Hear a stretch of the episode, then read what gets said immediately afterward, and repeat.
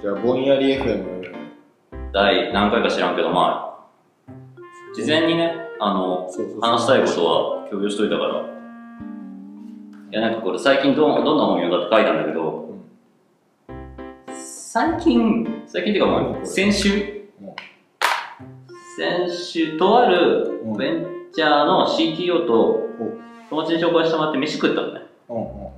品川の居酒屋でご飯食べてて、うん面白いですね。って価値観あってめっちゃゲラゲラ笑って、でなんか最近どんな本読んでますみたいな話になって。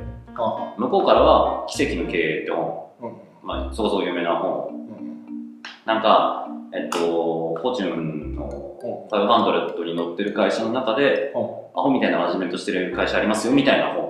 うん。なんかねそこの会社は面白くてあとねその元になった会社の話はまだ読んでないから読み切ってないからわかんないんだけど、その話した CTO の会社は、なんか、給料を決めてないの。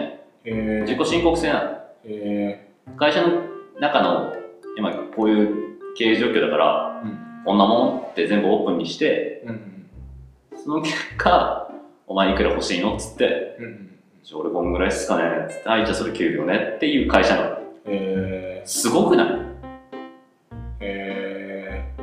一人でも悪人が入ってきたら壊れるシステムだけど。ーうん。いやおいくら欲しいですって言って。なる。うん。まあ交渉はあるんだねじゃまあまあ、そうそう。まあ、で、それは良くて、え、すごいっすねーって、逆に、うん。なんか犬さん、いい感じの本ないっすかねって言われて、うん。でさ、何も用意してなかった、心の中。で、とっさに聞かれて、とっさに出てきたのが、ここに書いてるやつなんだけど、バッタを倒しにアフリカへっていう、いやこれね今ちょっと今調べ中です。この本で最高。その文脈で出すのが正しかったかは知らないけどうん、最高です。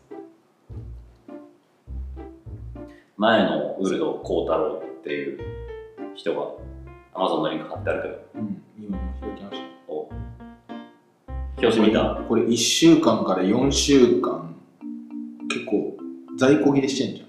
で表紙すごくねこれ。表紙すごいでしょ。その人で書いたの。被害を食い止めるためバッタ博士は単身モーリタニアへ旅立った。それが襲来の道とも知らず。っていう本。すごくない？これはさこれなんかさ出版社からのコメントとかもちょっと面白いけどさそのまず書くじゃん。その、うん。それ書いてあるバッタ被害をと食い止めるため。バッタ博士は単身モーリタニアへ旅立った。それが襲来の道とも知らずにってく来るじゃんその次に来る文がさ「孤独なバッタが群れる時の著者が送る科学冒険ノンフィクション」って出るんだけどさうん。そもそも孤独なバッタが群れる時がどんだけいいものなのかちょっとよくわかんない。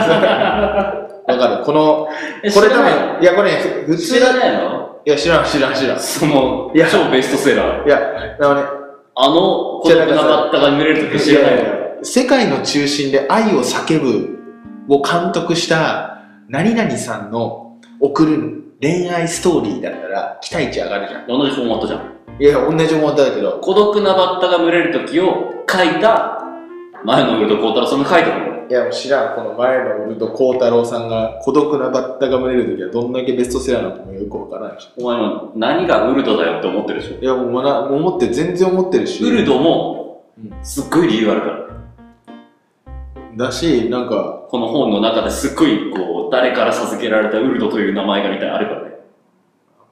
すごい本文にバッタの群れはか海岸沿いを飛躍し続けた飛翔し続けた一生続けて。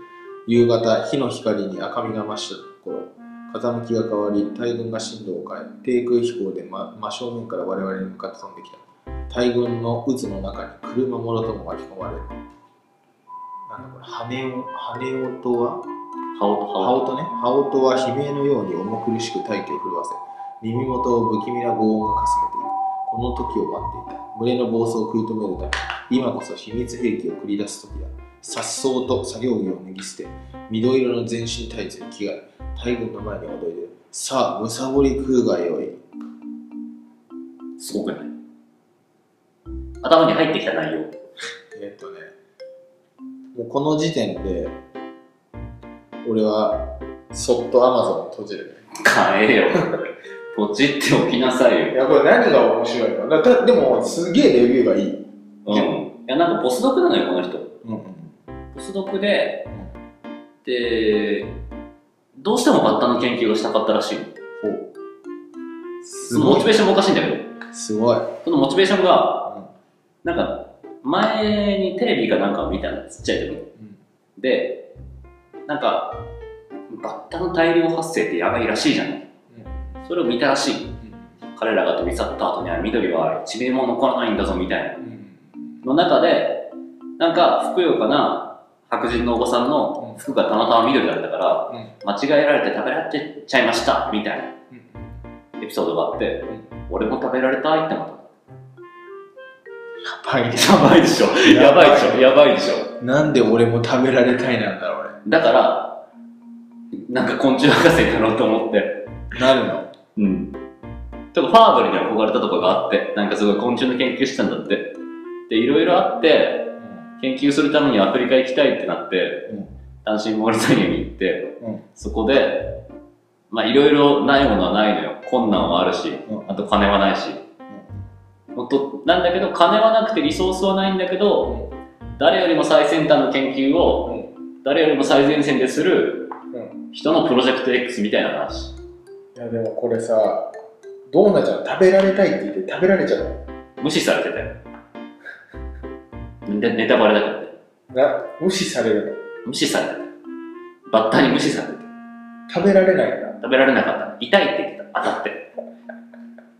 いや、なんかね、これね、あの、俺、これ、だいぶハマって、おハマった後動画も調べたのよ。いや、この人ね、途中お金なくなって、で、お金稼ぐために自分の研究やってることとかっていうの意義があることなんだって、PR しようと思って、ブログとかザーってやって、ブログやりながら本出版してうん、知り合った人にイベントに誘われて、ニコニコ超会議の中にあるニコニコ学会に来てくださいと。そこでイベントで語ってくださいと。そしたらファンがいっぱい増えますよみたいな。まあ価値ある話だしいいなと思ったらしいけど、お金がない。あの人はアフリカにいる。マカリに行かなきゃいけない。マカリ遠い。からクラウドファンディングしたの。マカリね、開発してたよ。他のポスドクの方々もいて、あの昆虫博士たちをマカリに呼びたいっていうクラウドファンディングやって、ふわーで、その時の彼らがニコニコ学会で登壇してた時の動画が残ってるんだけど、くっそ面白い。すごい。プレゼンテーションがもうなんかね、心躍るというか血分け肉踊る感じ。へ皆様、私は本日こうこうこういう使命を持って、ここに来ましたっていうプレゼンから始まる。やべえやつだなと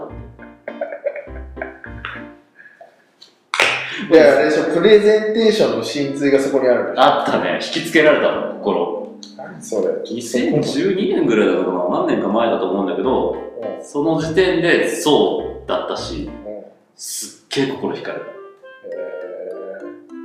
で久しぶりに俺だって、Kindle で予約買ったの。まさか、まさかですけど、このバッタを倒しにアフリカへっていうんですか？アフリバッタを倒しにアフリカへをうん1週間前前ぐらいにうん予約ポチって押して、うん発売当日日が変わってうん、日付変わった瞬間に読み始めた。すっごい面白かった。で確かに5月17日なんだね、これ。そうそう、この前発売されたばっか。もうぜひ読んでほしい。なんかこう、今、社会で何をすべきかっていうところが分かるかもしれない。困難に立ち向かったらどうすればいいかが分かるかもしれない。こんなね、すごいね。すごいでしょ。この人がすごい情熱家だよね。うん。それはあだからやっぱりさ、研究者の人ってさ、こういう人たち、人いるじゃん。る。いるいるいる。でも研究者だけじゃないじゃん。アントレプレナー的なさ、まあそうだけどね、なんか、何か旗を上げる人ってこういう人だと思うよ。いや、旗を上げる度合いがすごいよね。すごいね。いやー、この人サソリ刺されてたからね。え？サソリに刺されてたからね。マジで？うんこれ、の人がさ、いくつぐらいの人？すごくだから、30でこぼこなんじゃないかな。30ちょっとぐらいだよ。うん。